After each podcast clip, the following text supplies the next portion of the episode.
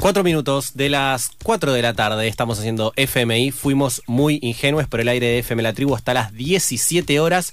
Nos escuchan en el 88.7 del FMI y en www.fmlatribu.com la plata no alcanza, no llego a fin de mes, no me dan los números, un poco las palabras o las expresiones quizás más utilizadas en este tiempo de la economía argentina bastante apremiante, no solo por un acuerdo en torno al FMI y demás, una deuda difícil de pagar de mínima, Em, justamente estamos hablando de lo que atañe a la realidad cotidiana de todos y todas los argentinos, la inflación en este caso, y como lo anunciábamos hace un ratito, eh, ya está en comunicación con nosotros Ricardo Aronskin, él es licenciado en Economía por la Universidad de Buenos Aires, es magister en Relaciones Internacionales por Flaxo y también es investigador y docente en la Universidad Nacional General Sarmiento. ¿Qué tal Ricardo? Te saludamos en el aire de FM La Tribu, Leonel, Inés, Fernando, mucho gusto. ¿Qué tal? Buenas tardes a los tres. Buenas tardes, Ricardo. Bueno, como recién mencionábamos, un poco la, convocatoria tiene que ver con la inflación, más particularmente en el último tiempo con la inflación y la suba de los alimentos, otros productos como pueden ser de primera necesidad pensando en los medicamentos, y el problema más urgente de la economía argentina.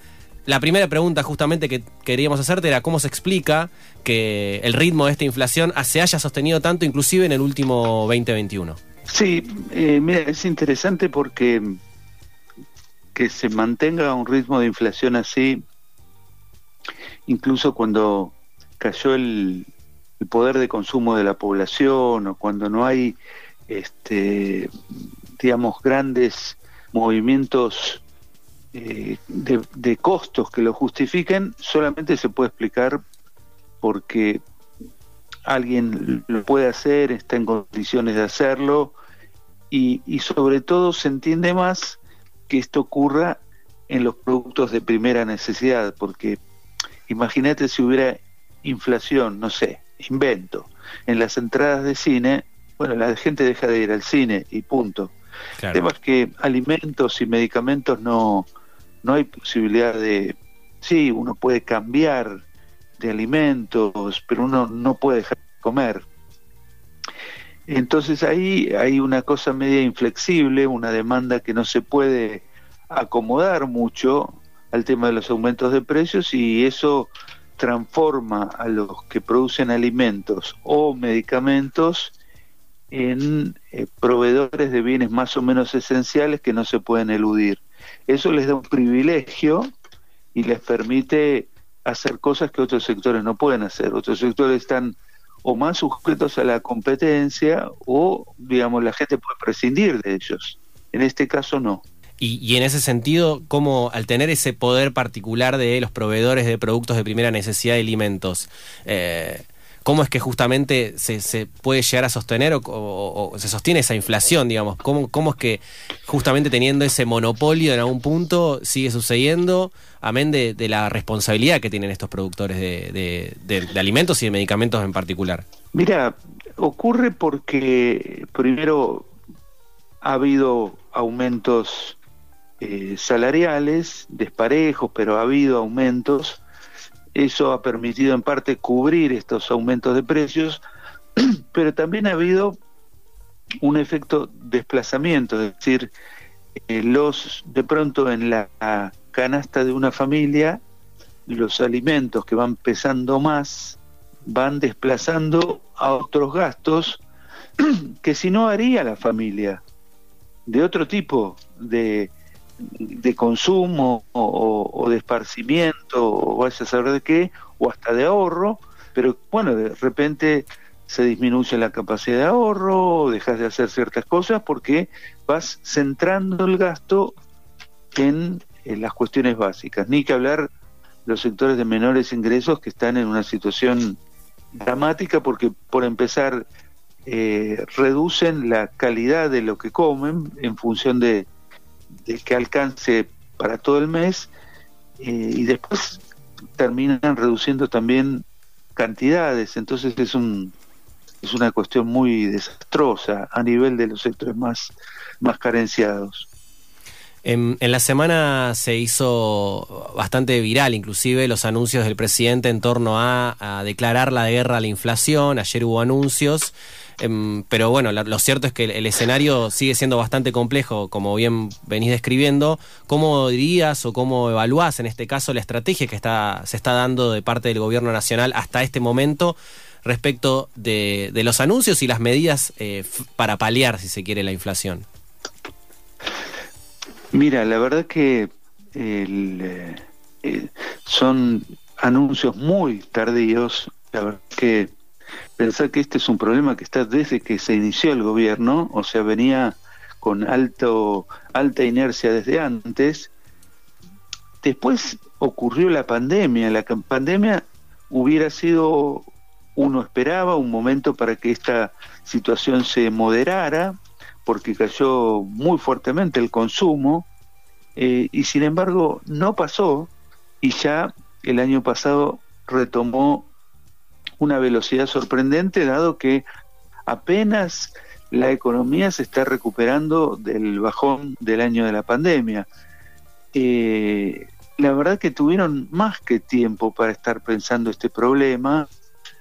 Eh, recurrieron a mecanismos ya muy desgastados como precios cuidados, eh, ahora 12, mecanismos que también, digamos, ayudan un poco pero no contienen el fenómeno, y me parece que tiene que ver con una estrategia oficial de no chocar contra ciertos sectores centrados, le tiene miedo el gobierno o no quiere o no sé, pero lo cierto es que eh, el, el, anuncio del presidente, desde mi punto de vista, tenía una credibilidad parcial, ¿no? Es decir, este, son palabras como muy rimbombantes eh, que si uno dice voy a declarar la guerra, se supone que tiene que preparar una poderosa artillería para iniciar la guerra. ¿Cuál es esa artillería, no?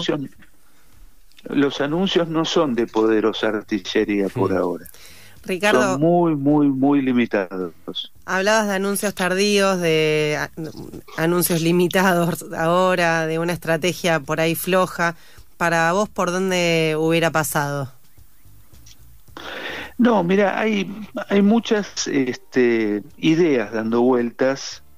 Por ejemplo, una compañía federal de alimentos, eh, cadenas de distribución alternativas, eh, darle mucha más potencia a las cooperativas, a los tambos, a los frigoríficos locales, para que vayan desplazando a la demanda entrada.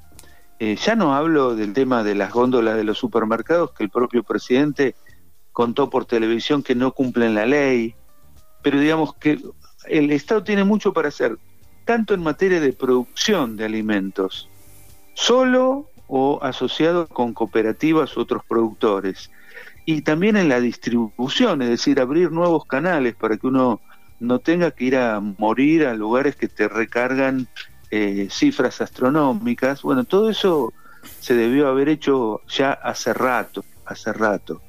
Ahora se agrega una presión muy fuerte que es la presión de los precios internacionales que vinieron eh, desde el exterior. Ahora, yo te digo, el, gobierno está tomando esta medida de armar un fondo fiduciario para solventar, digamos, una baja del precio del trigo y del precio del pan. Eh, ojalá hayan hecho las cuentas bien, pero si no puede llegar a quedarse corto. El año pasado se hizo un fondo fiduciario por el tema del aceite, que era algo mucho menos grave, te diría, que lo del trigo, y si bien ayudó, no, no resolvió el tema de que los precios siguieron subiendo, subieron menos. Pero digamos, lo que nosotros necesitamos es que paren de subir. Eh, y la verdad que la medida correcta sería subir fuertemente las retenciones al trigo. Eh, pero esa es una medida que el gobierno tiene miedo de tomar, tiene razón para tener miedo porque el sector agrario argentino, a pesar de que está ganando muchísima plata, no está dispuesto a compartir absolutamente nada con la sociedad y encima tiene una tiene una ideología de, de guerra contra contra el Estado y de ellos no quieren que lo que ellos llaman los pobres vivan de ellos, digamos, han, han invertido la situación y se plantean como un sector explotado eh, por, por los pobres.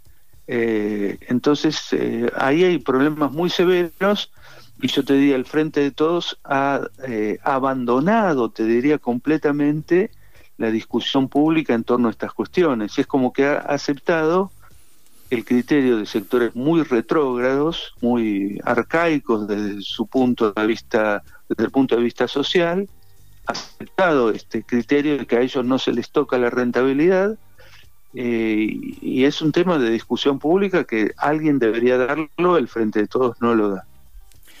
Ricardo, Lionel eh, te pregunta ahora, eh, vamos un poquito para el tema del acuerdo con el FMI que se terminó de aprobar en, el Senado y puntualmente quería ver cómo evaluás el margen para hacer una política económica que, que, le deja este acuerdo al gobierno en el caso de que el gobierno intentara, por un lado, una política contracíclica de reactivación, luego, como decíamos, de los de los dos años de pandemia, más la recesión que ya se arrastraba eh, previa, y por otro lado, eh, que esa política económica además vaya a, intentar al menos recuperar la, el ingreso del bolsillo de los trabajadores. ¿Cómo, cómo evaluás los márgenes eh, que deja este acuerdo al gobierno?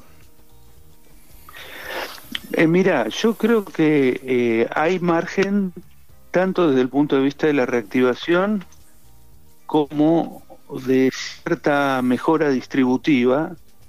Yo creo que el, problema no es el FMI, el problema son los sectores dominantes locales que no te permiten una mejora distributiva. Porque mira, los dos años previos vos no tuviste ningún acuerdo con el fondo y sin embargo no te dejaron mejorar la situación distributiva. ¿Y quiénes fueron? ¿Fue el fondo? No, el fondo no estaba.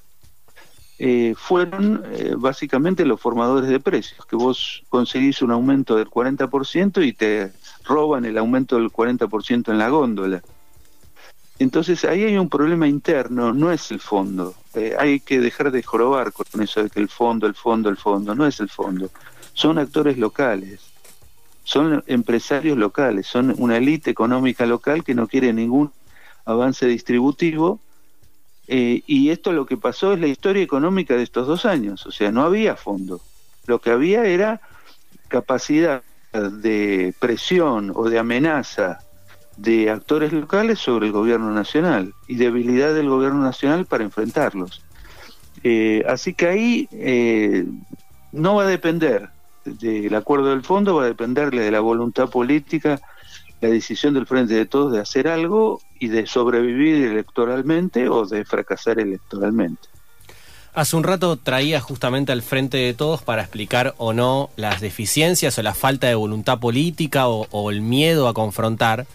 Pero lo cierto es que muy bien traes, es un actor, el empresario, el gran empresario argentino es un actor fundamental en el escenario de la inflación. Ahora bien, ¿cómo se confronta eso y si no se puede o no lo hacen, ¿cuánto tiene que ver también con las limitaciones que quizás tenga el mismo frente de todos al interior para dar ciertos debates económicos? Sí, es, es evidente que hay que hay limitaciones, hay, hay distintas miradas. Yo quiero recordar que el propio kirchnerismo tuvo dificultades para controlar la, la inflación en su momento, no, no le resultaba nada fácil eh, pero creaba como condiciones políticas, digamos, más favorables a que los trabajadores pudieran defender un poco sus, sus ingresos. Eh, este, este gobierno no es el kirchnerismo, la composición es muy diferente y partió de una lectura completamente equivocada, que es que las dificultades políticas de Cristina tenían que ver con un, con un estilo confrontativo que si se abandonaba el estilo político confrontativo y se iba al diálogo, se suponía que se iba a encontrar con la racionalidad de los actores económicos. algo más equivocado no se puede pensar. Los actores económicos son lo que son, tienen el comportamiento que tienen, y la verdad que si no hay este, algún espíritu de, confrontación y también de movilización del, del polo opuesto de la sociedad, eh, no pasa nada, ¿no? Yo eh, lo, digo a veces, lo escribo en el cohete a la luna, eh, un poco en chiste y un poco en serio. Los únicos que hacen lucha de clases en la Argentina son los empresarios. Entonces, si, si esa es la, tónica, digamos que solamente la gran patronal dice lo que quiere, protesta, está todo el día quejándose a través de los medios de comunicación, le baja línea a la población a través de los economistas neoliberales, y del otro lado no hay voz, no se dice nada, no se discute, no se confronta, bueno, vos tenés un escenario complicadísimo para los trabajadores. Ricardo García menciona al comportamiento de estos sectores eh, dominantes. Eh, si, si hacemos la afirmación de que son el sector más ideologizado, si se quiere, en la, en la, en la sociedad argentina, eh, ¿estamos muy lejos de, de esa afirmación? Para nada, no solamente ideologizados, son los más radicalizados de la sociedad argentina. Vos fíjate que estamos en un punto increíble donde se animan a decir que para que ellos sigan teniendo ganancias exorbitantes hay gente que no tiene que comer. Ya lo están diciendo. Es decir, ¿qué es eso de pedirnos a nosotros que este, paguemos retenciones? Eh, eh, un nivel de radicalización así eh, es difícil encontrar en la historia económica argentina porque siempre incluso la clase dominante tenía cierta idea de que algo hay que compartir, algo tiene que haber con un porcentaje. Siempre eh, tenían esa visión, este, incluso cuando reformaron la constitución peronista y pusieron una constitución alternativa, eh, estaba esa cosa del artículo 14 bis, ciertos derechos. Eh, están en un momento completamente radicalizado y de espaldas completamente en la sociedad, donde dicen no nos corresponde nada. Es más, están pidiendo baja de retenciones. Baja de retenciones, baja de impuestos, baja de aportes patronales, lo dicen todo el tiempo. Basta leer las declaraciones de la Unión Industrial, de la Asociación Empresarial Argentina, de la Mesa de Enlace. Es absolutamente insólito, pero lo más insólito es que frente a eso no hay nada. Es decir, no hay ninguna contestación que ponga las cosas en su lugar o por lo menos en un lugar de disputa. el espacio público está lleno por esta vociferación de, derecha, este, completamente retrógrada, eh, que ha, ganado, digamos, una buena parte del espacio de, de la discusión pública y, insisto, el Frente de Todos en sus diversos matices no le contesta nada.